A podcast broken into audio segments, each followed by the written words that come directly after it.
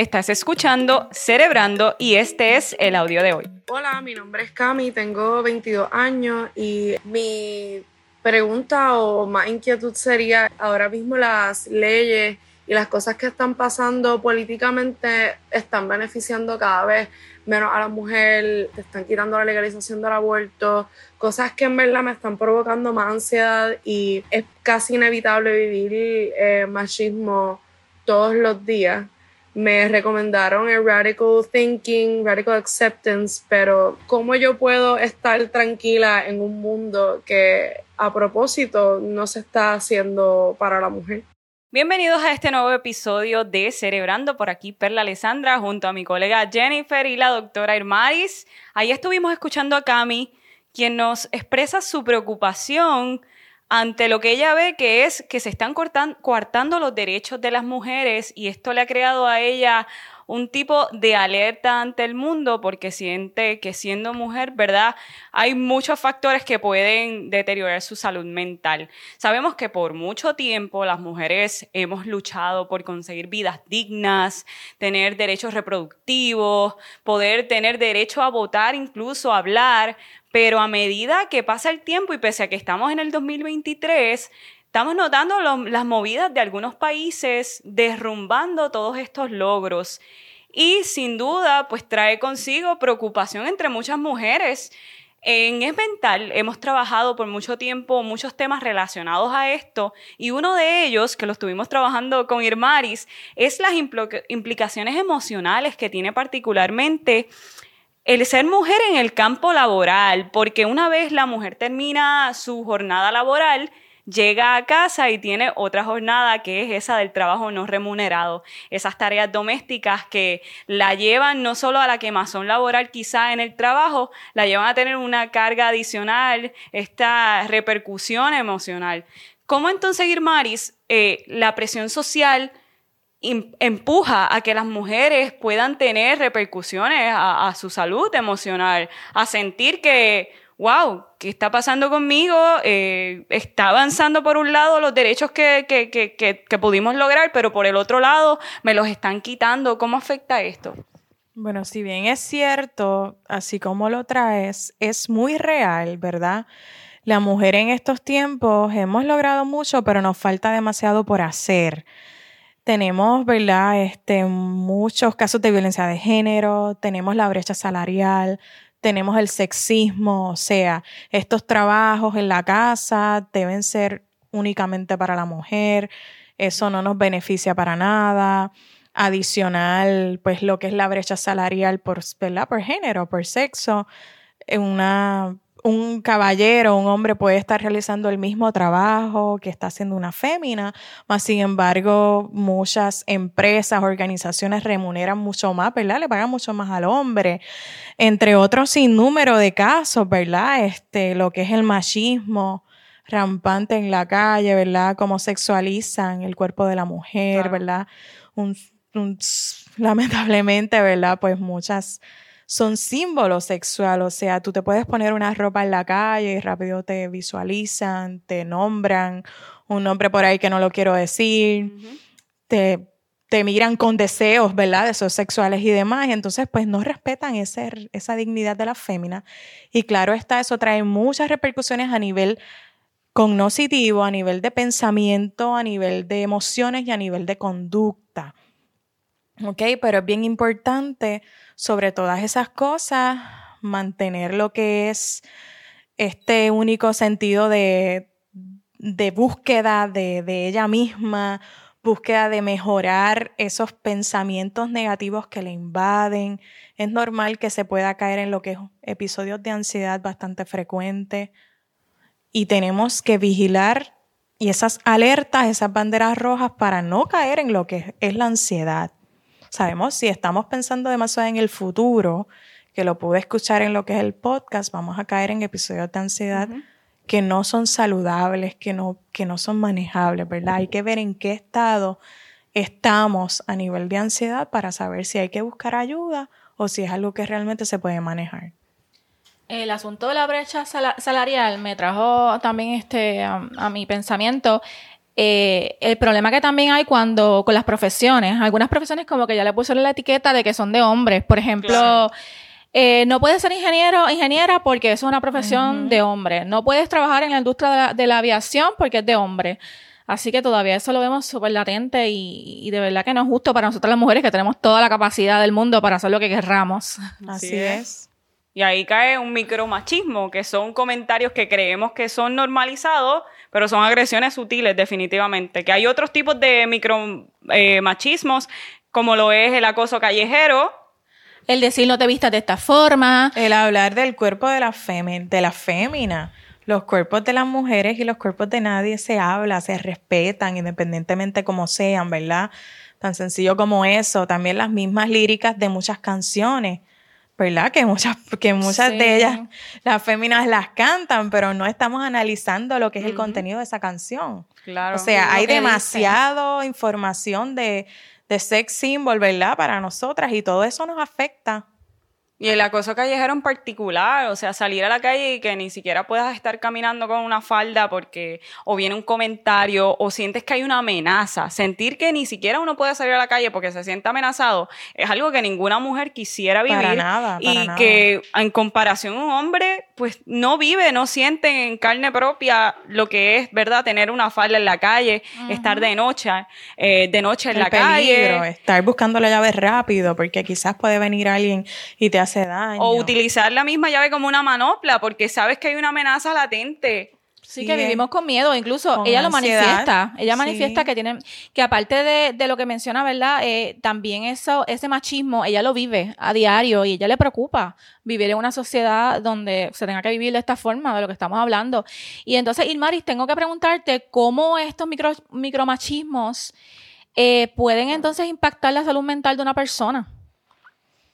Bueno, ¿verdad? Se sienten totalmente invalidadas las féminas o los masculinos, ¿verdad? Pero la- las tasas dicen que es hacia femeninas, hacia el género femenino, que es más lo que son estas microagresiones y, y, ¿verdad? Y el machismo.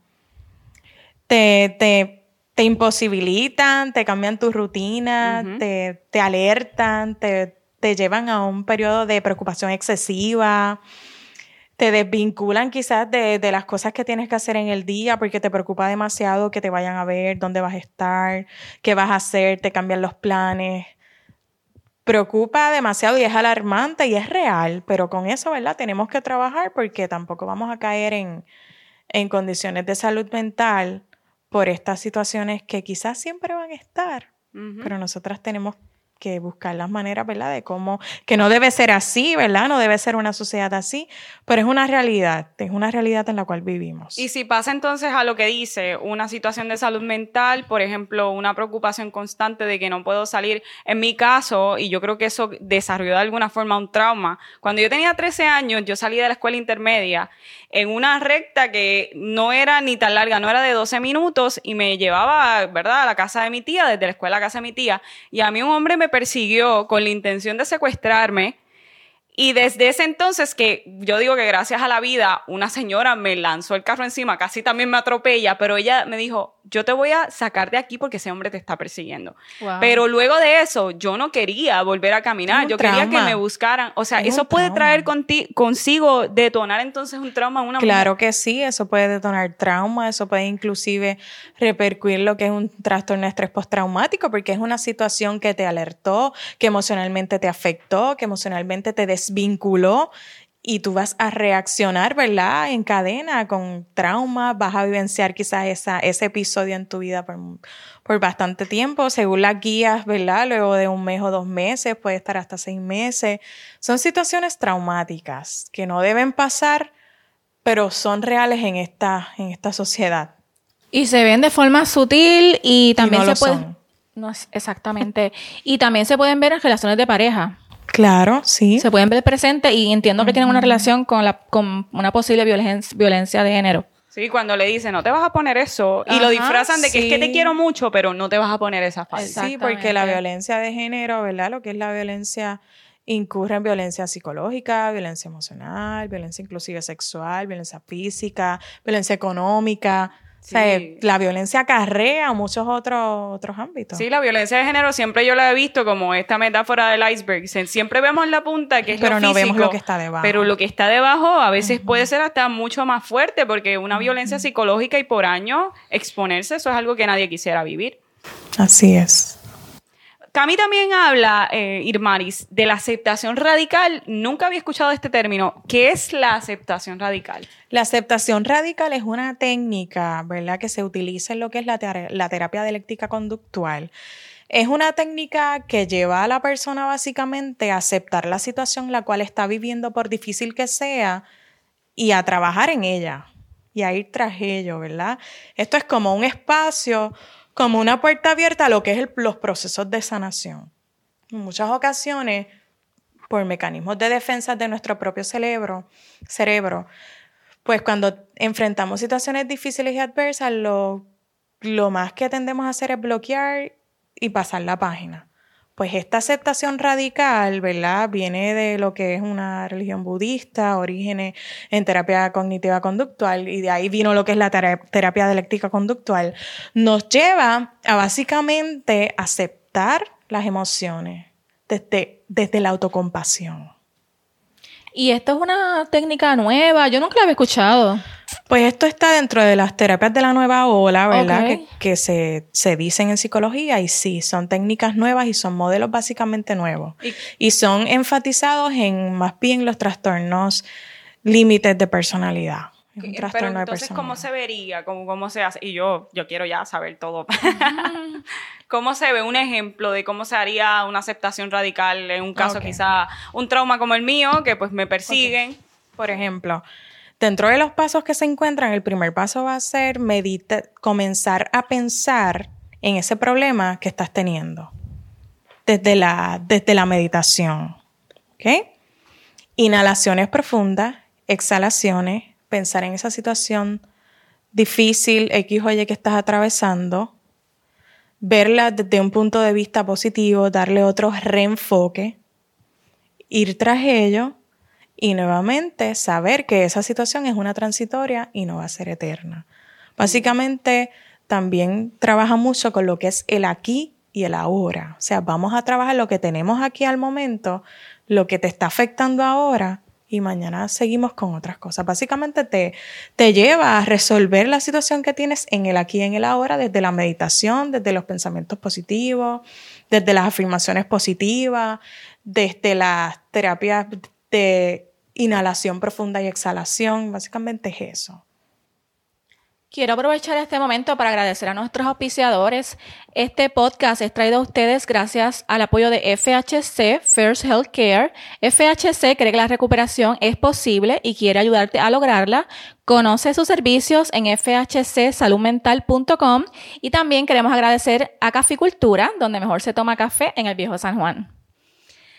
Irmaris, ella también menciona que le preocupa la pérdida de derechos que tienen las mujeres en la sociedad de hoy día. Eh, ¿Qué ella puede hacer? Porque estas son cosas que no se pueden controlar. Así es. Bueno, ¿verdad? Esa preocupación que ella tiene, y eh, más bien yo la veo como un hambre de cambio, ¿verdad? Sí tiene una preocupación excesiva, la cual está mirando mucho el futuro, que eso hay que trabajarlo, ¿verdad? Ya en terapia con un psicólogo, más sin embargo, ese hambre de qué hago es como un hambre de cambiar el mundo, así mismo es, ¿verdad? Que es bien normal en esas etapas de vida que ella está, ella tiene 22 años, ¿verdad? Si mal no recuerdo. Sí. Pues entonces ahí estamos en lo que es una etapa de intimidad versus aislamiento, ¿verdad? Este, queremos hacer muchas cosas, queremos cambiar el mundo y eso está bien. Más sin embargo, ¿verdad? En este caso, la educación para ella va a ser su arma va a ser, ¿verdad? Esa, esa estrategia para la cual ella quizás pueda levantar su voz, pueda hacer envolverse en, grupos que le ayuden, ¿verdad? Que sea escuchada, quizás grupos de apoyo, quizás grupos de, de féminas que también están pensando de esa manera y puedan comenzar a crear nuevas ideas, nuevos grupos y ser escuchada. Yo creo que ella, ella anhela y desea ser escuchada. Irmaris, en un mundo también tan globalizado que tenemos las noticias ahí en un push notification, las tenemos, abrimos las redes sociales, noticias, noticias, estamos viendo que al lado del mundo las mujeres ya ni siquiera pueden salir a la calle eh, sin sus mantos, sin sus velos, el hijab, porque están siendo asesinadas. ¿Cómo entonces hace a lo mejor Cami o alguna otra persona que esté escuchando esto ante ese... Eh, es tanta información que está pasando, que, que, estamos a la mano y que a veces decimos, oye, pero yo no puedo hacer nada, pero yo soy mujer y, si eso pasa aquí. Claro. Quizás aquí también es bien importante filtrar la información que recibo. ¿verdad? Si estamos en episodios, si estamos en momentos donde estamos demasiado preocupadas, tenemos demasiada ansiedad por todo lo que estamos atravesando ya, pues lo que vemos en las redes, pues lo que vemos pasando en el mundo a las mujeres, pues vamos a ver que amigos de Facebook puedo comenzar a cancelar o qué cosas que estoy viendo puedo comenzar a no verlas en lo que paso este, este tiempo, ¿verdad? Que es transitorio, me reenfoco nuevamente en mí, practico lo que es el autocuidado, cuido mis emociones, acepto todo lo que me está pasando, me valido, miro desde un punto de vista de sanación y entonces ahí nuevamente me reincorporo. Y de esta forma se maneja la ansiedad que se de esa forma podemos estar manejando la ansiedad que ella puede estar sintiendo por todo lo que está viendo fuera. Porque siempre van a continuar, ¿verdad? Es nosotros tomar control de esas emociones, de esos estresores que tenemos para seguir adelante. Claro, y también en las redes sociales tenemos el como nos dictan cómo debemos lucir, las tendencias de la dieta, los cuerpos que consideramos perfectos, entonces son lo debería, lo socialmente aceptable lo que es aceptado. Y ahí entonces el impacto a la autoestima también. Exacto, entonces ahí se le agudiza aún mucho más esa preocupación excesiva que tenemos, quizás esa ansiedad que se está presentando, ¿verdad? Hay que ser en estos momentos selectivos en cuanto a qué veo, dónde entro, qué leo, para poder, ¿verdad? Pues autocuidarse, y a veces hasta el mismo contenido que vemos en las redes, las noticias, el, bombardeo de noticias que vemos todo el tiempo, ¿verdad? De, historias tristes, a veces de violencia de género, violencia contra los niños. Este, es bien lamentable todo lo que está pasando. Bueno, pues vamos a pasar ahora a la sección eh, más esperada, las herramientas en pocas palabras. Irmaris, cuatro consejos prácticos para Cami. Bien importante, ¿verdad? Visitar un terapeuta, un psicoterapeuta, primero.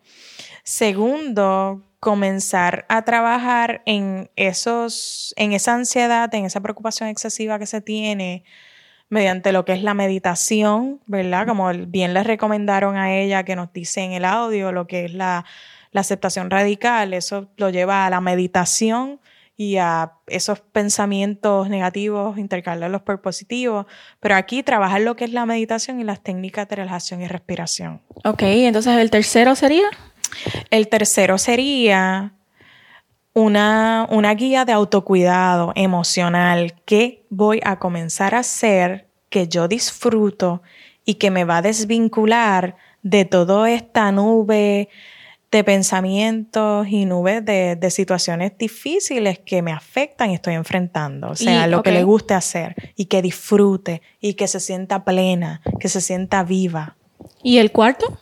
Y el cuarto bien importante, adicional, rodearse de personas que le sumen, personas redes de apoyo que le puedan ayudar o compartir lo que le está pasando con personas que ella entiende que pueden ser mentoras en su proceso como lo es compartir también esas preocupaciones a nuestro podcast Cerebrando. Ya finalizando, agradecemos porque estés aquí, porque nos escuches una vez más y te recordamos que tú también puedes formar parte de nuestro podcast enviándonos un mensajito corto, 30 segundos, contándonos de tus interrogantes, tus preocupaciones para que formes parte de, estos episodios y sobre todo para que Ilmaris pueda brindarte a lo mejor esos consejos que necesitas en tu vida. Recuerda que también nos puedes seguir en todas nuestras plataformas, Twitter, TikTok, Facebook, a veces se me olvida y por eso miro a Jennifer. Instagram. Instagram también. y que estamos en todas las plataformas para podcast y nos puedes escuchar en cualquier momento, en cualquier parte del mundo y a cualquier hora. Así que si estás en el tráfico, si estás en el gimnasio, camino a la escuela, ya sabes que puedes buscar tu teléfono, tu computadora y nos puedes escuchar. Así que gracias chicas y hasta las próximas. Gracias. gracias. Recuerde que esta información psicoeducativa no sustituye un proceso ni tratamiento psicológico. Si tiene alguna necesidad en salud mental de emergencia, por favor, comuníquese a la línea de salud mental del país. Producido por Jennifer Wiskovich y Perla Alessandra Hernández. Conducido por Jennifer Wiskovich, Perla Alessandra Hernández y la doctora Irmaris Rosado Frau. Productora ejecutiva Omaya Sosa Pascual. Editor Carlos Berríos Polanco. Si tienes una situación de emergencia o necesitas ayuda, comunícate con la línea 988 de ayuda de salud mental.